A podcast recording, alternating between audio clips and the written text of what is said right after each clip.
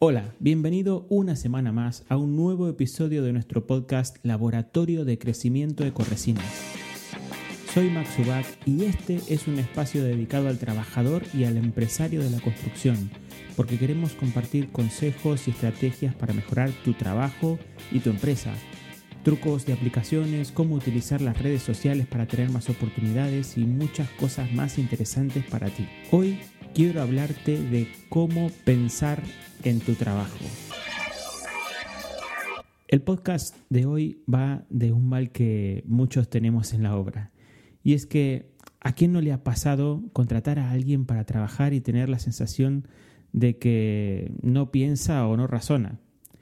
Evidentemente no podemos pedir que estén todo el día enchufados al trabajo como lo estamos muchos autónomos, que defendemos nuestro trabajo, pero cuando dejamos a alguien en una obra con un recado o algo que hacer en el trabajo, muchas veces pasa que tenemos la sensación de que si no es la persona correcta o la persona indicada, que si mm, no le explicamos todo de principio a fin, como si tuviéramos eh, programada una máquina, eh, hay algo que no funciona. Luego la cosa no funciona y tenemos la sensación de que algo se quedó en el tintero y pendiente de resolver. Y claro, esto genera un desgaste, evidentemente, que impide avanzar y que te limita porque si tienes que estar detrás de alguien para guiarlo todo el rato en lo que tiene que hacer, lógicamente este tiempo no lo puedes implementar en tu trabajo y al final eso es una pérdida de tiempo y de dinero, por supuesto, que hace mucho daño a tu empresa y a tu, a tu trabajo. Hace un tiempo hice un vídeo no muy largo donde hablaba de esto y explicaba de alguna manera cómo poder resolverlo. Pero hoy quiero hablarlo un poco más en detalle y quiero explicarlo en este podcast. Y por lo tanto, a ver, ¿cómo empezar? Mm, primero que nada, quiero decirte que hace unas semanas hice un audio que hablaba de cómo elegir personas para trabajar contigo. Y hablaba de lo importante que es estar o que estas personas estén alineadas con tus valores y que sepan hacer su trabajo. Pero en este audio pretendo ir un poco más allá. Supongamos que tú ya estás trabajando con alguien que respeta tus valores, quiero decir que es una buena persona, que lo ves que está entregado a tu proyecto, que defiende tu, su trabajo, tu equipo, tu empresa, y que es respetuoso mm, con tus clientes y con el entorno, con sus compañeros, y, y todas las calificaciones que quiere hacerle, y que además te ha demostrado que sabe hacer su trabajo. Imaginemos que ya estás con esa persona. Podrás pensar que eh, esto ya está hecho y que es la persona perfecta, pero las personas pues no somos perfectas.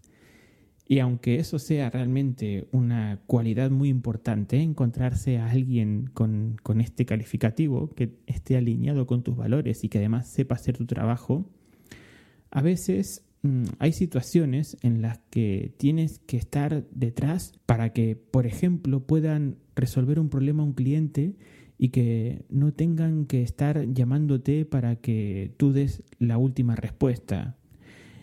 Y a veces tienes la sensación de que son cosas que incluso las podían resolver o las podrían haber resuelto por sí mismos sin haber tenido la necesidad de hacerte intervenir. Solamente quizás pensando un poquito más, al final podrían haber encontrado la solución por sí mismos y sin tener que volver a llamarte y volver a pedirte que, que, que tengas que estar allí. Incluso a ti mismo te puede pasar que simplemente con focalizarte un poco más o pensar un poco más, puedes encontrar la solución. Pues bien, eso tiene una explicación. Y estoy seguro de que si puedes transmitirle esto que te voy a explicar a esa persona que consideras que está alineada con tus valores y que sabe hacer su trabajo, seguro, seguro sacará más partido de su trabajo y lógicamente eh, traerá beneficios para todos, no solo para ti que esperas mm, esto de esta persona, sino también para él, porque sin duda se abre una vía de crecimiento personal y en la empresa se abre también una vía de crecimiento. Así que si tienes este caso, simplemente explícale esto, o mejor aún, comparte con él este audio. Será un regalo para su crecimiento y un síntoma de que confías en él. Pues bien, ahí va. El problema que pasa con todo esto es que la mayoría de nosotros no sabemos pensar. Sí, así como te lo digo, yo creo que muchos no sabemos pensar, y yo me incluyo, ¿eh? Y es que no, no sabemos pensar. Y me dirás, ¿cómo es que no sabemos pensar? Pues literal, pensar en algo y ponerlo en marcha tiene un proceso. Y ese proceso hay que saber cumplirlo muchas veces. No se trata de pensar directamente en algo y ya está. Poner en marcha este proceso es desarrollar algo que muchos pedimos siempre. Y ese algo es el sentido común. Mi mujer me explicó que una vez una persona muy sabia que tuvo el placer de conocer le dijo, a ti te irá muy bien en la vida porque tienes sentido común. Y el sentido común es el menos común de los sentidos. Así que para entender cómo debemos tener sentido común, vamos a descomponer el sentido común, como si lo que tuviéramos delante fuera una fórmula matemática. A ver si así podemos entender cómo se genera el sentido común y entonces lo podemos poner en práctica.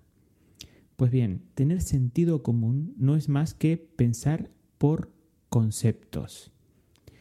Y me dirás, ¿qué es pensar por conceptos? Pues pensar por conceptos es aplicar un razonamiento a algo. Por ejemplo, si estamos en invierno, la ventana está abierta y tenemos frío, automáticamente el razonamiento es que tenemos que cerrar la ventana. Eso tienes que llevarlo a todo lo que hagas en tu trabajo. Te voy a dar un ejemplo todavía más cercano. Si tienes que pintar una pared, sabes que ese producto que vas a aplicar con un rodillo se debe pegar a la pared. Por lo tanto, es algo que va adherido. Cuando adherimos algo sobre algo, nuestro primer razonamiento es que el soporte debe estar por lo menos limpio. A nadie se le ocurre pintar sobre una pared con una capa de polvo o sobre una pared con manchas de grasa o sobre un soporte que se desprende. Eso es el primer paso para tener sentido común. Pensar en algo y aplicar un razonamiento. Un pensamiento puede ser, por ejemplo, otra vez, voy a hacer una excursión al Himalaya. Y un razonamiento va a ser, tendré que ir abrigado y preparado. Si vas al Himalaya como si fueras a hacer una excursión de una tarde por el bosque, sencillamente eh, es que no estás razonando. Por lo tanto, si no aplicas un razonamiento a un pensamiento o a lo que sea que tengas que hacer, entonces ten cuidado porque puedes incluso tener un accidente y hasta puede peligrar tu vida. Todos somos capaces de razonar. Sencillamente porque el razonamiento es lo que nos pone en alerta, es lo que nos aleja del peligro. Hasta los animales razonan ante el peligro. En la prehistoria, cuando una bestia venía por un humano, el razonamiento lógico era salir corriendo o, o defenderse. Nadie puede quedarse quieto ante esto. Y quedarse quieto y no hacer nada es sencillamente no razonar. Así que todos somos capaces de razonar. Si eres un jefe y me dices mm, todo muy bonito, pero este no razona, entonces se trata de una clara falta de interés en lo que le has pedido que haga. Y si no hay un interés, entonces revisa primero lo que ofreces en primer lugar para que esa persona tenga interés y en segundo lugar comprueba que es la persona correcta para hacer ese trabajo. Es decir, que está alineado con tus valores, porque uno de los valores más importantes que podemos pedir es la atención, es decir, que se preste atención. Si alguien es capaz de prestar atención, entonces es capaz de razonar. Otro pensamiento, por ejemplo, tengo que pintar una pared. Esto es un pensamiento. Tengo que pintar una pared. El razonamiento es voy a proteger las puertas y limpiar el polvo, y etcétera, por ejemplo. Entonces, a un pensamiento siempre le debe seguir un razonamiento. Recuerda esto, a un pensamiento le debe seguir un razonamiento. Esto es el primer punto para tener sentido común. Intenta esforzarte cada día en poner razonamiento a todos los pensamientos o las acciones que tienes que poner en marcha. Intenta hacer esto de manera incluso forzada, es decir, que ante cada cosa obligarte a pensar cuál sería el razonamiento que le corresponde. Si lo haces cada día, vas a generar un hábito y cuando tengas el hábito generado, razonar cada cosa será para ti algo normal y no te generará ningún esfuerzo. Es como entrenar a la mente. Entonces, una vez que tengas un pensamiento y le asignes un razonamiento, el siguiente paso para tener sentido común es pasar a la acción, es decir, implementar esa solución que te dio el razonamiento. Porque imagínate que sabes que tienes que pintar una pared y que razonas que tienes que encintar y proteger las puertas y las ventanas. Es decir, que ya lo sabes, ya sabes que tienes que, has razonado esto. Pero luego resulta que no lo haces, no das el paso, no encintas las puertas, no proteges las ventanas, no generas la acción que te dio ese pensamiento, ese razonamiento. ¿Qué es lo que está pasando aquí entonces? Cualquiera diría que eres tonto. Y sí, no te lo voy a decir yo, lo cierto es que lo diría cualquiera. Porque si piensas en algo, razonas una solución y luego no lo haces, entonces créeme que tienes un problema. Así que el paso siguiente a un razonamiento es justamente pasar a la acción. Es decir, literalmente implementar esa solución que has razonado. Si piensas, razonas y reaccionas, entonces se puede decir que tienes sentido común. Pasa por estos tres pasos antes de hacer nada en cada día y verás cómo la magia del hábito hará que te transformes en una persona con sentido común. Además, esto hará que tomes decisiones con calma, con la tranquilidad que necesitas para tomar siempre una buena decisión. Esto sin duda te puede traer muchos, muchos beneficios. Ahora bien, cuando llevas un tiempo haciendo esto, te transformas entonces en una persona que quien tenga la oportunidad de tratar contigo, su conclusión será que eres una persona con experiencia. Y es que aplicar el sentido común a las cosas, es decir, pensar, razonar y reaccionar, es el camino más rápido para generar experiencia. Y un cúmulo de experiencias, es decir, una persona experimentada es una persona que tiene conocimiento de aquello que toca. Llegar a tener experiencia y conocimiento hoy en día es verdaderamente un tesoro, porque con experiencia y conocimiento de aquello que tocas vas a cualquier parte.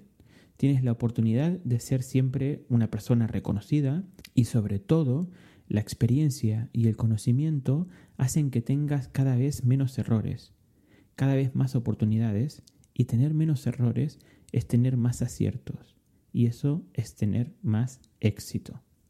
Así que te invito a tener sentido común, a pensar, razonar y reaccionar. Espero que este audio te ayude y también me gustaría que puedas ayudar a alguien más compartiendo este podcast en tus redes sociales. Si te gusta lo que hago, puedes hacerte un selfie, por ejemplo, y compartir la foto que te hayas hecho y etiquetarnos para que más personas puedan conocernos y para que más personas puedan escuchar este audio como lo estás haciendo tú. Recuerda que si tienes que hacer una obra de microcementos, fachadas, decoración, resinas, puedes encontrarnos en Instagram y en Facebook como Ecoresinas y a mí personalmente como max.ubac, max.ubach, como lo quieras nombrar. Estoy en Instagram bajo este nombre, max.ubac. Te mando un abrazo, te deseo buenas obras y hasta la próxima.